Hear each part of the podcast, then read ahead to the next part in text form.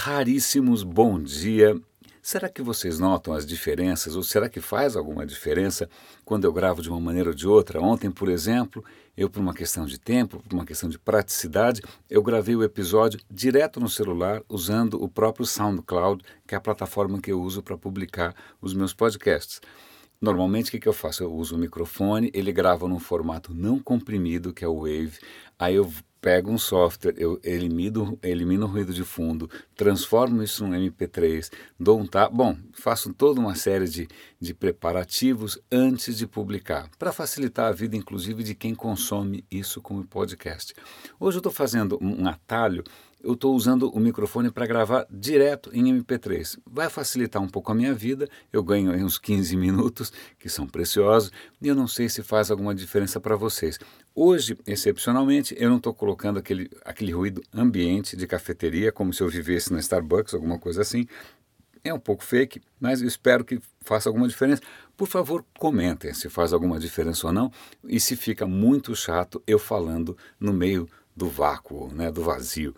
É, três notícias extremamente interessantes para mim. Uma delas é, me chamou a atenção para um aspecto que eu não tinha pensado. Semana passada e semana retrasada foram anunciados diversos prêmios Nobel, certo?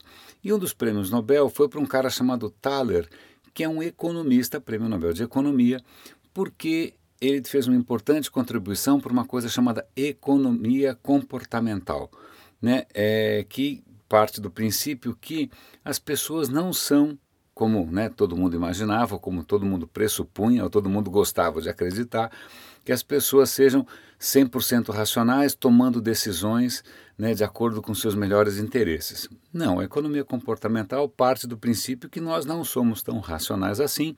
Muitas decisões são emocionais, são afetivas, são, entre aspas, irracionais e que isso ajuda a explicar muita coisa. É, eu vou dar um link para um livro que é fundamental, que é o livro do Dan Ariely.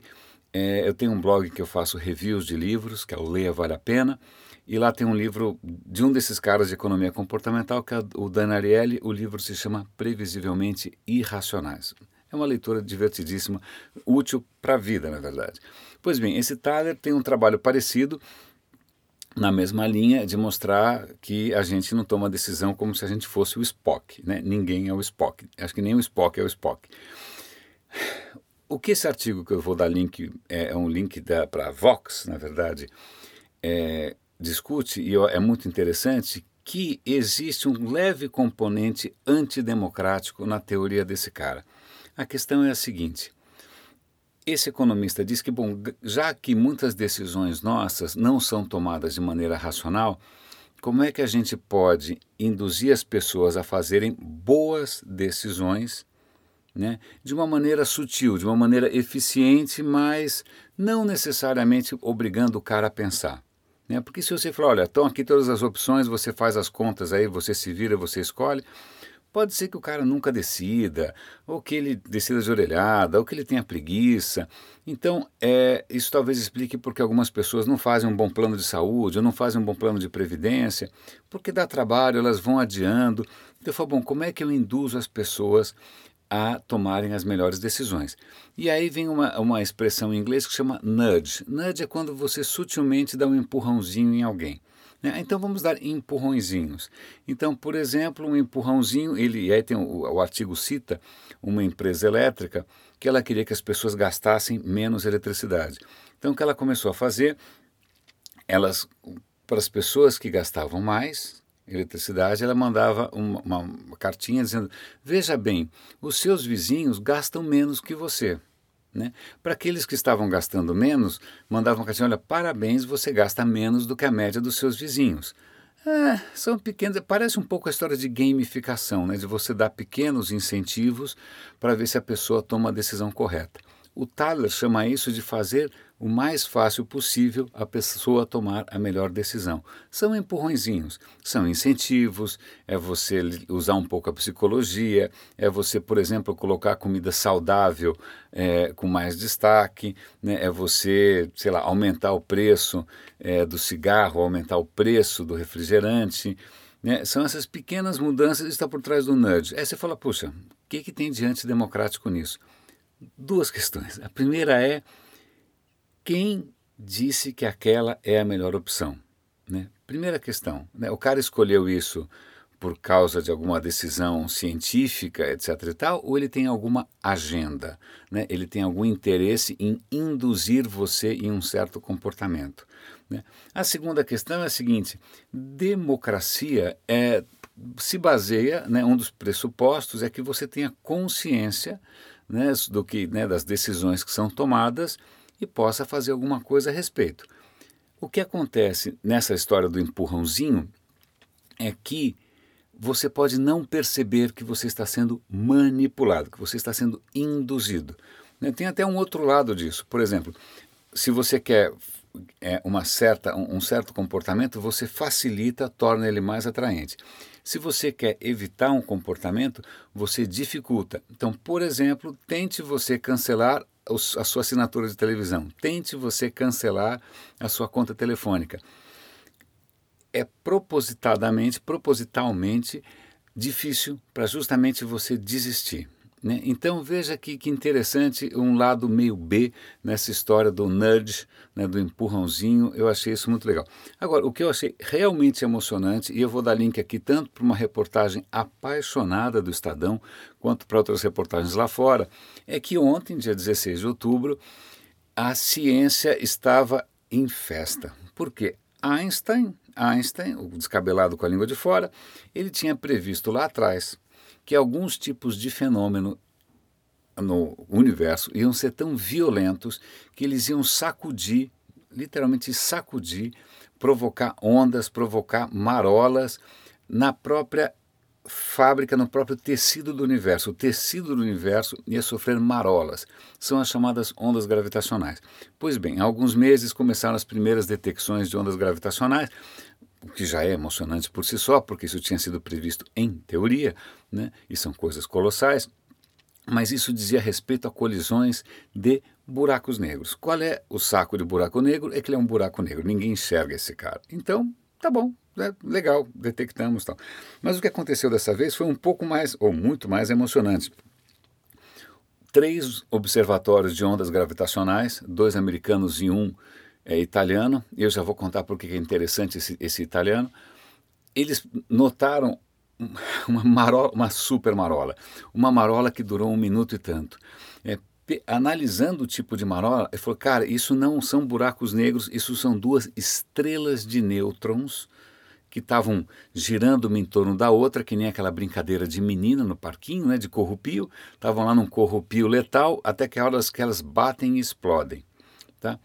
O que acontece? A, a, dispararam os alertas lá, WhatsApp, Message, sei lá o que, que eles mandaram para toda a comunidade de astrônomos do mundo e todo mundo saiu desesperado para achar com os telescópios onde isso estava acontecendo.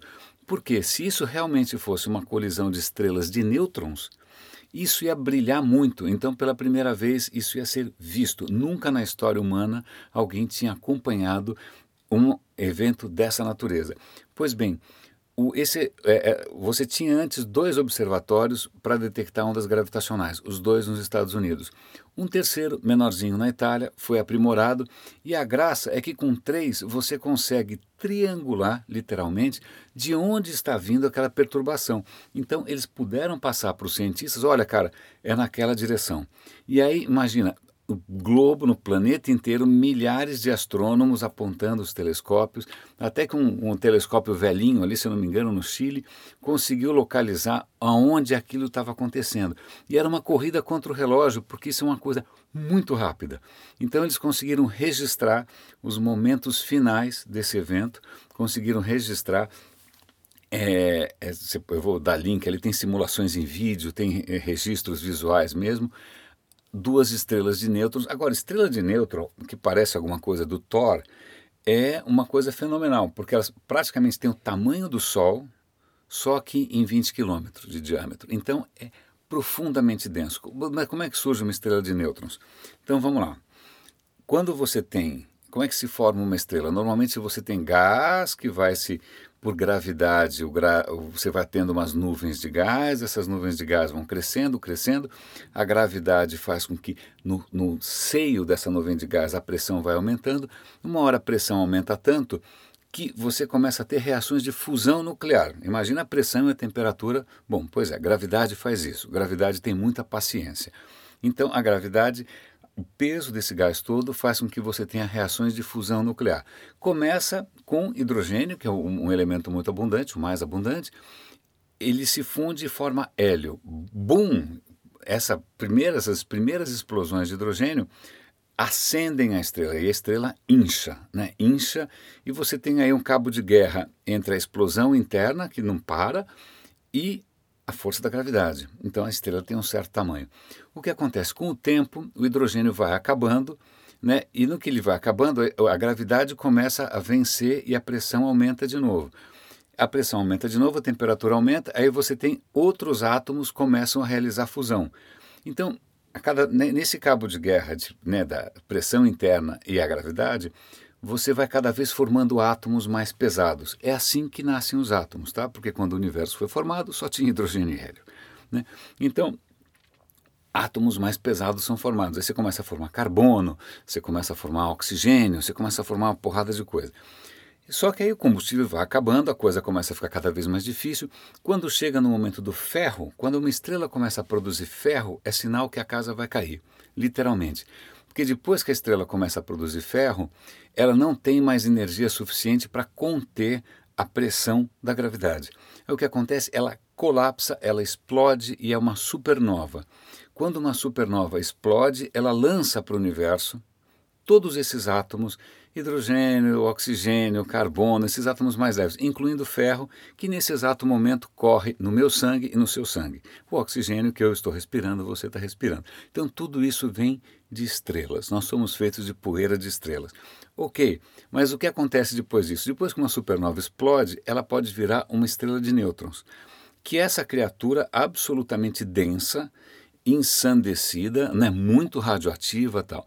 Se duas estrelas de nêutrons se chocam, isso libera uma quantidade de energia absolutamente cavalar. Foi isso que, que essas ondas gravitacionais mostraram para gente. E você pode ouvir o som disso, é lindo, parece um som de ficção científica, né? E libera também jatos de raios gama, é, é um fenômeno muito dramático. Mas é tanta energia liberada que isso explica a formação do que de átomos pesados, como, por exemplo, o ouro, que está aqui na minha aliança, platina, que não sei, e elementos mais como plutônio, urânio e tal. Então, eles estimam que no evento de ontem foram produzidos o equivalente a 200 vezes o peso da Terra, desse planeta que eu estou em cima, 200 terras de ouro e 500 terras de platina. Então, vejam que interessante. Se você tem ouro perto de você agora, ele foi, ele nasceu, o berço dele é um evento desta magnitude, brutal. Eu acho isso bonito, ainda mais que você pode ver, você pode ouvir, né? isso explica o que tem à sua volta. Eu achei emocionante, mas eu sou meio bobo, tá bom? E agora, só para concluir, a gente já falou aqui 13 minutos, ontem eu estava falando de que maneira empresas poderiam fazer mudanças nas suas políticas é, para tentar reduzir o impacto ambiental. Pois bem, o banco BNP Paribas, que é um banco multinacional, ele tomou uma decisão que é de aplaudir de pé. Ele não vai mais fazer negócio com empresas que poluem o meio ambiente, com empresas que têm é, negócios é, com impacto muito ruim. Está lá a lista das condições que o banco está é, colocando para uma empresa fazer negócios com ele. Ou seja, ele está tomando medidas que afetam o próprio bolso, mas na esperança do quê? De causar um impacto menor né, ou de propiciar uma economia mais sustentável no mundo inteiro. Eu acho isso sensacional. Eu acho que eu não vejo a hora de outras empresas começarem a ter o mesmo, como se diz em francês mesmo, culhão. Né? Pois bem, caríssimos, René de Paula Júnior falando. Espero que essa gravação tenha ficado razoável. Um grande abraço e até amanhã.